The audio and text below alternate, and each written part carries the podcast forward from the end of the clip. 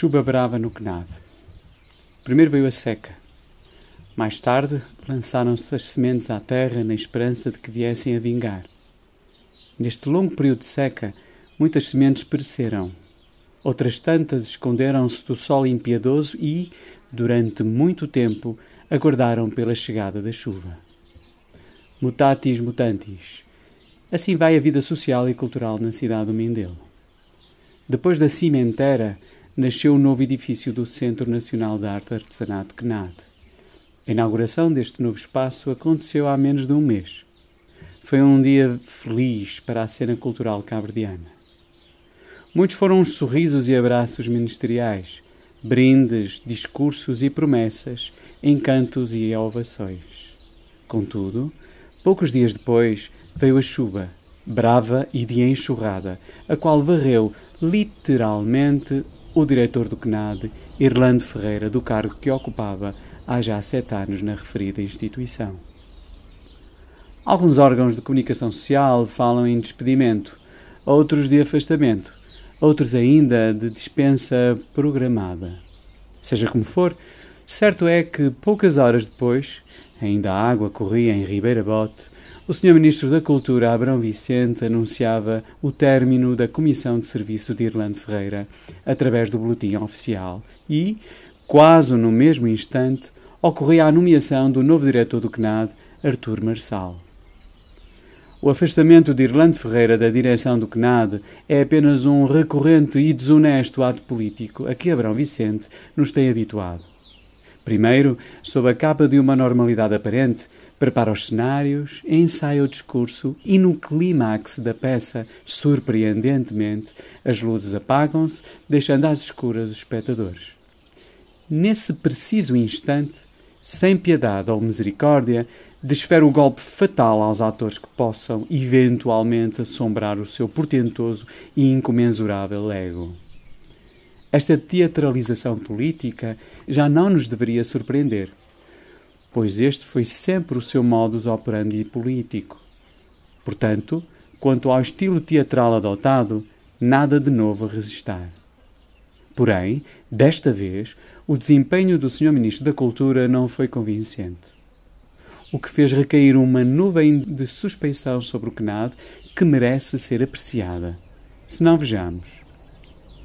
Foi em 2017 que o Sr. Ministro apresentou, com grande entusiasmo, o novo Estatuto do CNAD. De viva voz, anunciava que os novos estatutos iriam conferir a esta instituição autonomia financeira e, por consequência, projetar a instituição para o mundo a partir da cidade do Mindelo. Ainda em 2017, o então diretor do CNAD, Irlando Ferreira, no decorrer da Feira de Artesanato e Design, URDI, destacava a importância deste novo estatuto para a vida do CNAD nas suas palavras, autonomia e independência diretiva com o objetivo de construir uma visão de futuro para a instituição. Hoje, volvidos cinco anos e depois da utopia concretizada, Abrão Vicente anuncia aquilo a que denomina de pequena mudança nos estatutos do CNAD. Com que propósito? perguntamos nós. Nas suas palavras, para que possa acolher uma equipa diretiva mais alargada, ou, se quisermos, numa linguagem mais cruel, novo sangue, com uma nova direção, respondeu o Sr. Ministro. Pode parecer pequena a alteração estatutária, mas é com certeza significativo o impacto desta medida na orgânica interna do CNAD. Perante esta apressada e extemporânea substituição do diretor, e porque até ao momento não tivemos qualquer esclarecimento público proferido por Irlando Ferreira, somos tentados a formular um conjunto de conjecturas e suspeições acerca do enredo desta nova teatralização política. Quis o Sr. Ministro Abrão Vicente, ao afastar Irlando Ferreira, branquear as decisões tomadas nos últimos anos pela direção do CNAD?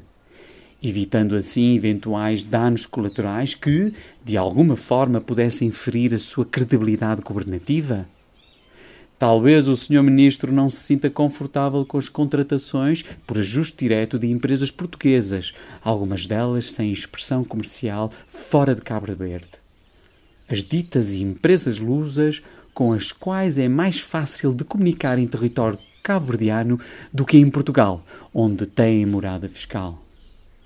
Talvez o Sr. Ministro se sinta desconfortável pelo facto da direção do CNAD não ter contratado profissionais de design e de comunicação cabo-verdianos para a criação da imagem identitária da instituição. Talvez o Sr. Ministro não tenha resistido à pressão de outros agentes culturais da cidade, alguns deles ciclicamente financiados por instituições lusófonas, que se sentiram ameaçados pelo protagonismo que Irlande Ferreira conquistou ao longo destes anos. Quando forem conhecidas ao pormenor as despesas inerentes a este novo equipamento cultural, Talvez o Sr. Ministro e Irlande Ferreira revelem dificuldade em justificar as derrapagens financeiras, as contratações alegadamente apressadas e o dispendioso networking, cunhas em bom português, efetuadas com o objetivo de partilhar sinergias e internacionalizar o projeto. Certamente estas alegações não tiram sono ao imperador da cultura morabeza. No entanto, o mesmo não terá sucedido com a entrevista que Irlande Ferreira concedeu ao Jornal Nacional em agosto último, a qual poderá ter sido a primeira gota de um dilúvio a que agora assistimos.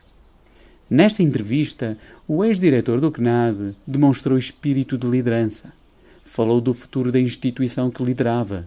Sublinhou a importância do CNAD no contexto das instituições internacionais o teor da entrevista colocou Irlande Ferreira como potencial candidato a um cargo de relevância governativa.